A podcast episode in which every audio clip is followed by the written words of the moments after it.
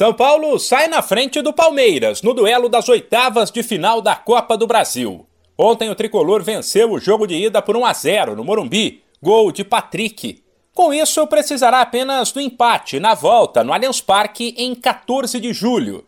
O Verdão terá que vencer por dois gols para ficar com a vaga ou por um para forçar uma disputa de pênaltis. O resultado, no geral, foi merecido.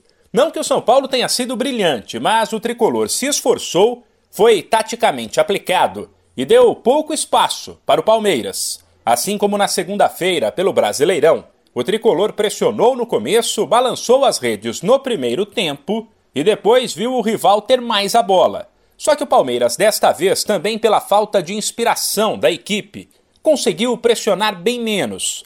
Depois, o técnico Rogério Ceni, que surpreendeu e repetiu a escalação, lembrou que na soma dos dois jogos, o tricolor esteve na frente em mais de 190 minutos e fez uma espécie de desabafo. É acreditar nas próprias convicções.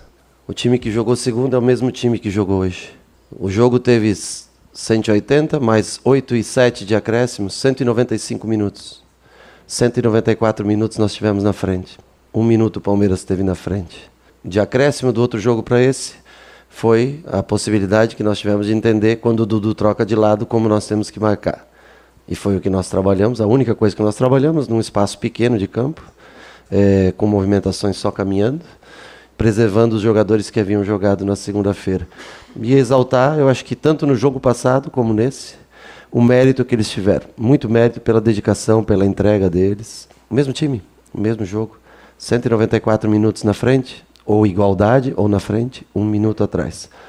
Talvez não acreditar tanto no que as pessoas escrevem ou falam e acreditar mais nas próprias convicções. Essa seja talvez a grande lição. Pelos lados do Palmeiras, o auxiliar técnico João Martins, que comandou a equipe, admitiu que o time não entregou tudo o que o torcedor esperava. Ele deixou claro que a pressão do São Paulo deixou o Verdão sem muitas opções para criar, mas avaliou que nada está perdido. É verdade.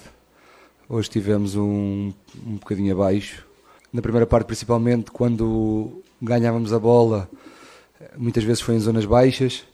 Uh, tentámos sair curto, uh, o adversário a pressionar bem, criou-nos algumas dificuldades e depois pecámos um pouco com, ao nível da agressividade sem bola, que nos fez não ganhar bolas em zonas que pudéssemos jogar. Ou seja, sempre que ganhávamos bola, Uh, estávamos em zonas baixas e o adversário pressionar bem foi, foi difícil e é verdade tivemos um, uma produção um bocadinho abaixo uh, mas nada, nada está perdido uh, queríamos ter tido um desempenho diferente, um resultado diferente e hoje não, não, não conseguimos e não fomos capazes. As duas equipes voltam a campo no domingo pelo Brasileirão.